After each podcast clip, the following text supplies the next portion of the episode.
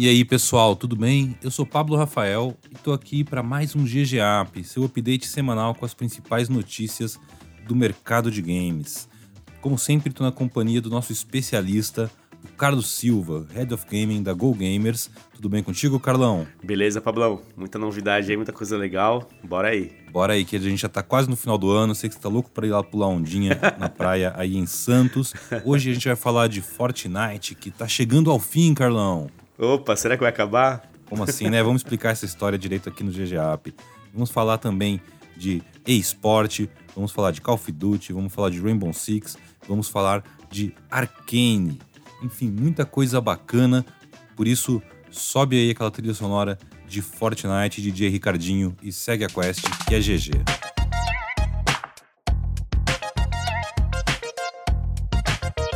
Fortnite vai acabar, Carlão. Não é possível. Ou quase isso, é quase isso. Fortnite capítulo 2, que é, digamos, a fase atual do jogo, né? Que tá aí há oito temporadas já. Vai chegar ao fim agora em dezembro.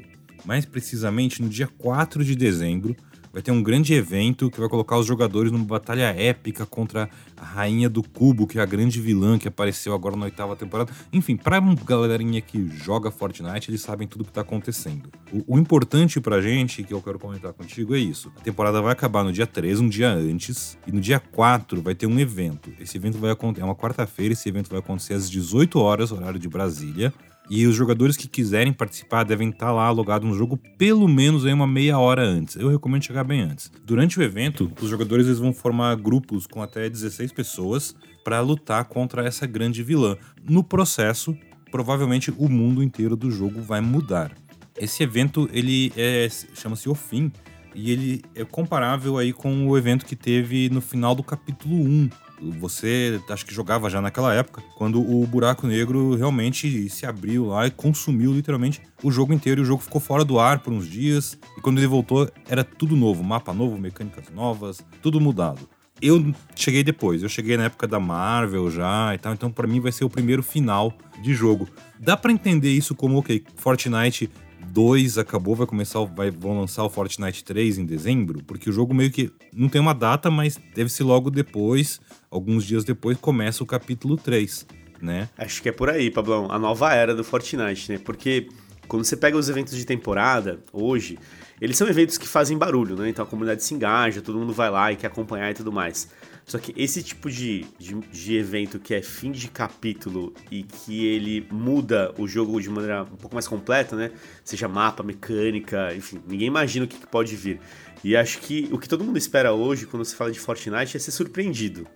É, assim como eles fizeram né, no final lá do capítulo do 1 pro 2. Enfim, sempre que tem esses finais de capítulo, eles conseguem fazer esse tipo de movimento. Então, acho que dá para esperar talvez não dá nem pra saber, porque os caras conseguem sempre surpreender, né? Uma coisa que eu gostaria muito de ver, eu gostaria de ver o The Rock aparecendo no jogo, mas mais do que isso. Seria incrível. Eu sempre falo do The Rock e falava do Naruto. O Naruto já tá lá. Olha, ó, tem o Will Smith lá, eu acho que assim, o The Rock. The Rock tá ali. LeBron James, né? Tem tanto nome é. bom. Olha só, porque esse capítulo 2, que se estendeu aí por esse longo período, né? Foram oito seasons de Fortnite.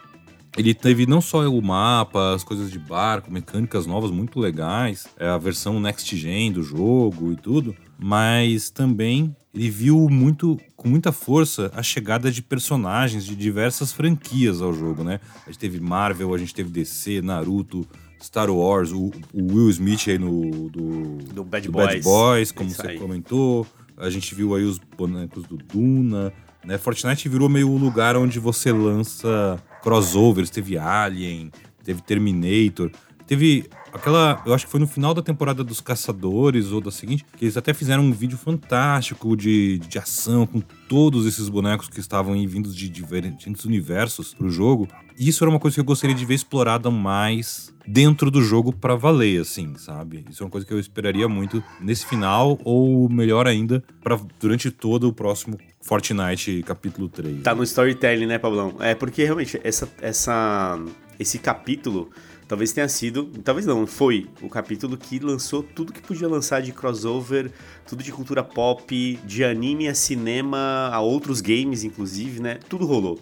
É, e o que fica a expectativa é como que isso pode talvez se conectar melhor, ao invés de ser só um, um, uma, uma ação para a entrada do personagem, como que conecta melhor no storytelling também. Enfim, acho que dá para ir longe, os caras têm, têm capacidade. É, o, o metaverso, né? É Eu gosto aí. sempre de lembrar que quando todo mundo chegou falando de metaverso dois meses, um mês atrás aí, a, a Epic já fala disso há anos internamente. Já é uma real então, faz tempo, é isso aí. É uma real na Epic há muito tempo, assim, a, o, o, objetivo é eu chegar no metaverso e eu quero ver isso na prática. A gente tem um outro podcast que a gente discute muito metaverso. Se você quiser, qual que é, Carlão? É o GGCast? É o nosso GGCast aí, que sai, inclusive, essa semana junto com esse GGApp.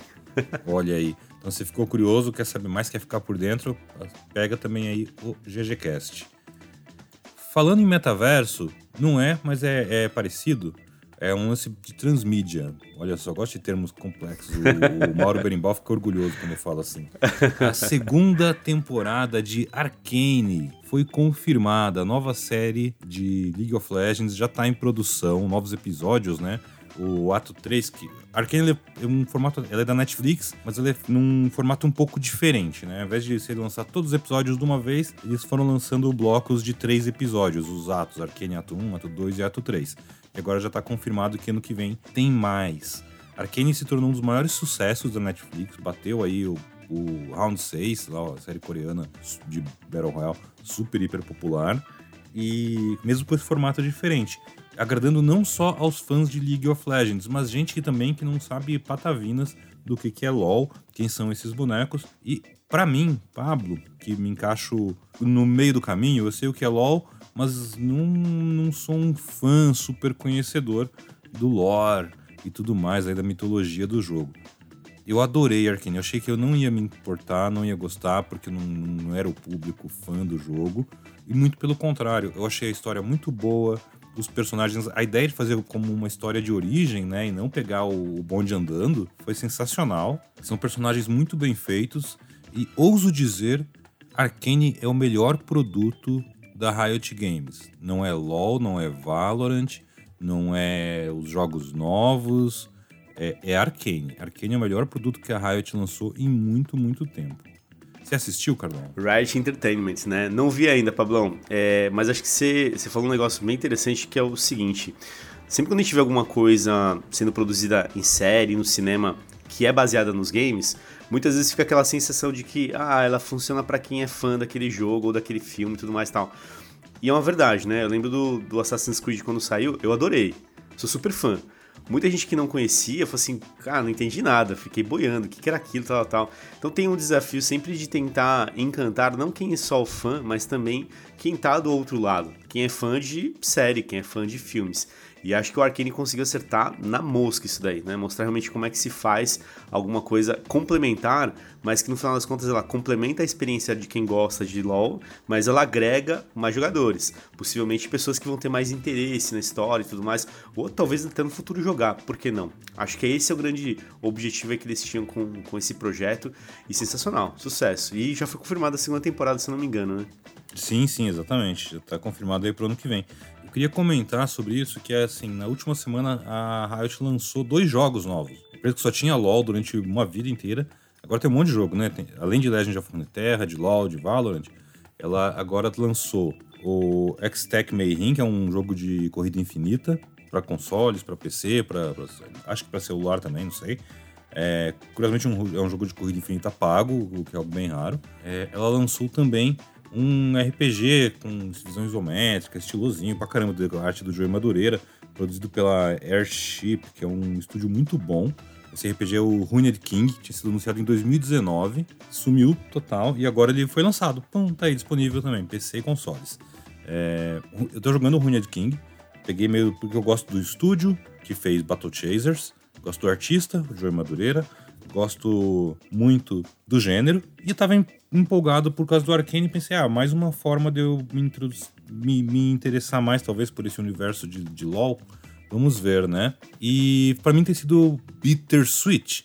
O jogo é bom, o jogo é legal, as mecânicas são maneiras, mas ele é um jogo para quem já conhece, para quem já curte, para quem se importa com aqueles personagens. É, eu falei muito disso com um colega meu, Humberto Martinez, sobre isso, que ele falou, como é que tá o jogo? Eu falei, cara, você e eu, a gente vai entender a história, não é impossível entendê-la. É difícil se importar com aqueles personagens, porque todo mundo já é personagem há muito tempo no LoL, todo mundo tem sua própria história, seus próprios problemas, suas questões existenciais, e eles discutem elas, e você que não acompanha nada, você tá lá assim, mano, cada um com seus problemas, não te conheço, sabe? É meio, é meio assim. ele é um jogo muito bem feito, porém, eu, é, eu acho que é uma estratégia da Riot para oferecer mais coisas para o público cativo que ela já tem. Se, porque se a ideia ali fosse apresentar LoL para outro público, é, para um público novo, que curte mais um RPG tradicional, é, eu acho que eles erraram um pouco o alvo. Mas eu acho legal, interessante isso, como eles estão expandindo. Né? Você falou um negócio bem no comecinho, Riot Entertainment, tô com essa impressão, sabe? A Riot tá buscando não só ser a produtora de um jogo, uma marca importante nos esportes, mas uma empresa de entretenimento com muitas opções para o seu público. É isso aí. E que veio o Fighting Game. Falta um jogo de luta aí. pois é, falta. Tá em, tá em produção esse aí, Sim, né? O tá Project L. É isso aí. Legal. Falando em empresa de entretenimento, Carlão, é, você é um assinante Amazon Prime, eu imagino. Sim. Opa, tamo lá. Olha só. Carteirinha. A, a, você sabe que o Amazon Prime tem esse braço que é o Prime Gaming, né? Que, que você tem, entre outras coisas, aquela assinatura Twitch Prime que você pode usar para assinar um canal no Twitch. Você tem jogos que são ofertados aí todos os meses para baixar no PC.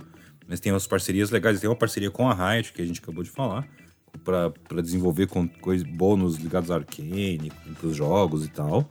É, e dá para os assinantes do Amazon Prime. Eles também têm uma parceria com a EA. Nos últimos meses, tem, esse ano né, teve Battlefield 1, Battlefield 5.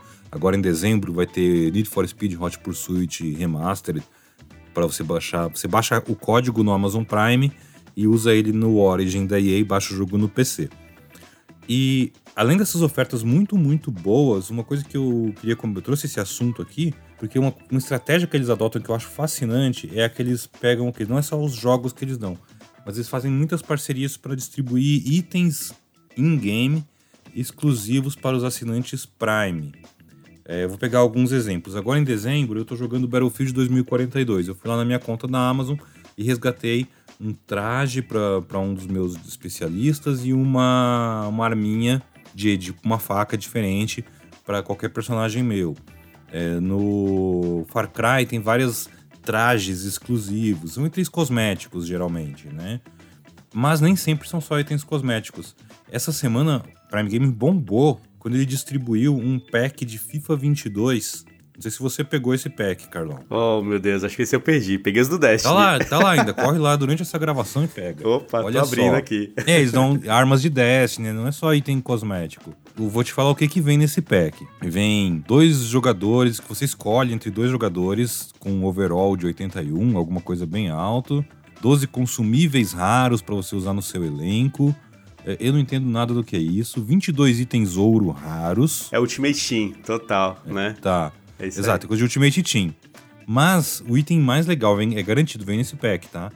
Vem o Cristiano Ronaldo. Caramba! Pra você usar por empréstimo em sete partidas. Pô, mas tá excelente. Além de outros sete jogadores raros, aleatórios. É um pack muito bom. Um amigo meu pegou um goleiro hiper mega top, assim. Cara, eu achei essa uma ação genial. Eu acho muito boa a estratégia. Olha, a gente tem esses jogos, mas a gente também tem itens que você volta aqui toda semana para pegar, porque semana que vem vai ter outro, né? E assim vai. Cria essa recorrência do usuário, dá coisas bacanas, porque ah, eu sei que as pessoas jogam FIFA, jogam Free Fire, jogam Call of Duty, Destiny. Então, tá aqui itens para você usar no seu jogo. Isso eu, eu acho um, um, benefício. Eu sei que a. Como é que chama da Microsoft? Game Pass. Game Pass. Ele tem também um, uma coisa assim de vantagens que dá alguns, mas não é tão frequente nem tão agressivo quanto a, a Prime Gaming. E eu queria comentar porque eu, achei uma, eu acho isso uma estratégia muito bacana. Tipo, tem dia que eu entro na Twitch pra, só pra clicar na aba da Prime Gaming e ver o que, que tem pros meus joguinhos lá. É, virou um movimento mesmo, né? Isso é muito legal, por exemplo, para quem joga o FUT e o grande desafio do FUT é você ter os melhores jogadores né, para você né, criar o time dos sonhos.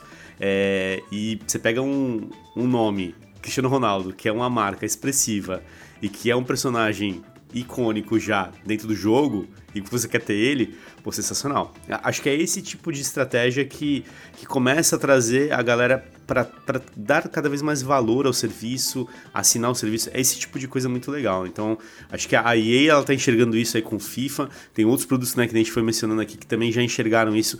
E é uma chuva de, de itens mesmo, né? Você pega lá, tem um monte de jogo para todo tipo de gosto. É, então, acho que tem muita oportunidade. E o serviço, de novo, né? Vai criando mais robustez, vai criando mais valor ainda para quem tá assinando. Então, você não assina só por acaso para ter algumas coisinhas. Não, você tem um leque de, de muitas opções. Então, acho que isso é muito legal. Muito bom. Falando em ter opções, os jogadores aí profissionais, a galera que é, manda super bem aí nos joguinhos de tiro, vão ter mais opções de campeonatos, de esportes para participar em 2022 aqui no Brasil, Carlão. Porque finalmente a Call of Duty Challengers chegará ao Brasil e à América Latina. O circuito competitivo de Call of Duty ele é bem popular nos Estados Unidos, né? E, é e, era totalmente ausente aqui no Brasil. Era um lance meio Michael Jackson, They Don't Care About Us e tal, assim.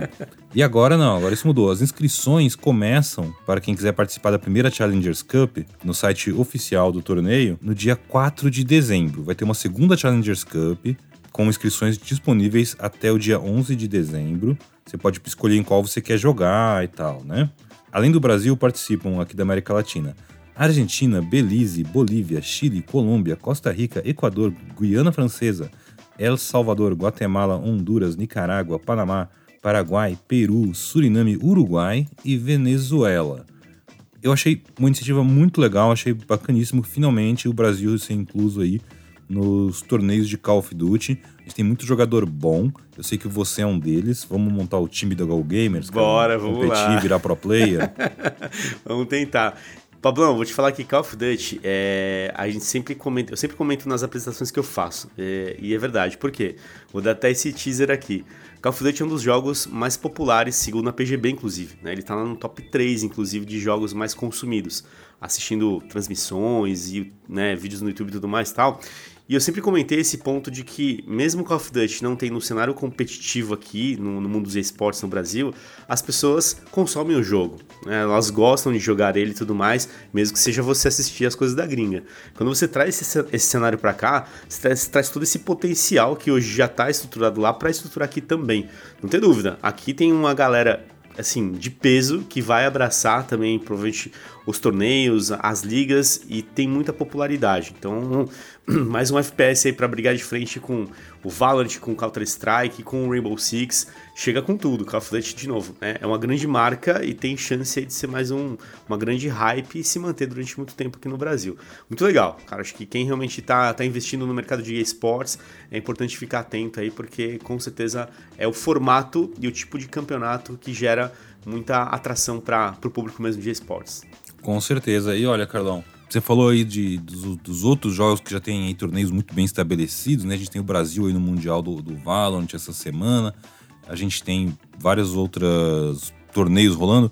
Queria destacar um que eu acho que é um dos jogos mais emblemáticos de como fazer um trabalho bacana com o DJ Sports dar resultado no Brasil, que é o Campeonato Brasileiro de Rainbow Six Siege, né? A gente tem aí no, também no dia 4, você 4 de dezembro é um dia bombástico, né, velho? Muita coisa. de coisa que a gente falou hoje que rola nessa data. Total. É, Rainbow Six Siege vai ter a sua final brasileira 2021, no dia 4 de dezembro, na Max Arena. Ah, mas teve outros torneios em arena e não sei o que lá teve, mas esse aqui tem torcida. É literalmente o primeiro evento presencial de esportes do Brasil desde o começo da pandemia. Então, sucesso, torcendo aí para que a gente tenha todas as preocupações de segurança sanitária e tudo mais. E, mas muito legal ver isso acontecendo. Os, tem ingressos à venda, 160 reais, meia entrada de 80. Além do ingresso, tem que apresentar, óbvio, a carteirinha de vacinação atualizada, teste PCR negativo emitido até 72 horas antes para garantir a entrada. O que eu acho sensacional desse evento é o quê? É o altíssimo nível do que vai ser essa final. São entre os times participantes, Carlão, tem três campeões mundiais. Peso, hein? Olha aí. Cara, assim, isso aqui é a final mundial do ano, assim. É isso do, aí. Do, do, do Rainbow Six, sabe? É, é, isso. Tem Team One, tem MBR, tem Fúria, tem Ninjas de Pijamas, tem Team Liquid, tem FaZe Clan. Vai ser tiro, porrada e bomba de altíssima qualidade aí para os fãs de Rainbow Six no final de semana aí do dia 4 de dezembro. Sensacional. O evento acontece na Max Arena, que fica na Moca, aqui em São Paulo. Da, óbvio, vai dar para assistir tudo pela internet, que é mais tranquilo, mais de boas. E dá para torcer pro seu time favorito por lá. Mas eu queria dar muitos parabéns assim para a UB por ter acreditado e mantido e feito com tanta qualidade o, o BR6 chegar ao ponto que chegou. Sabe? É, você pega os nomes, né, Pablão? A, a, história desses times dentro do cenário competitivo, dentro dos esportes e dentro do Rainbow Six, é, é, isso aí. Só tem três campeões mundiais, só isso, né? Cara, é, é, é muita gente pesada, né? Então, achei muito legal. É um projeto realmente que a Yubi acreditou ao longo desses. É um projeto de longo prazo e eles estão colhendo agora o sucesso disso tudo. Tem um evento presencial, de novo, marca também um momento importante, né? Da volta desses eventos de esportes, torneios.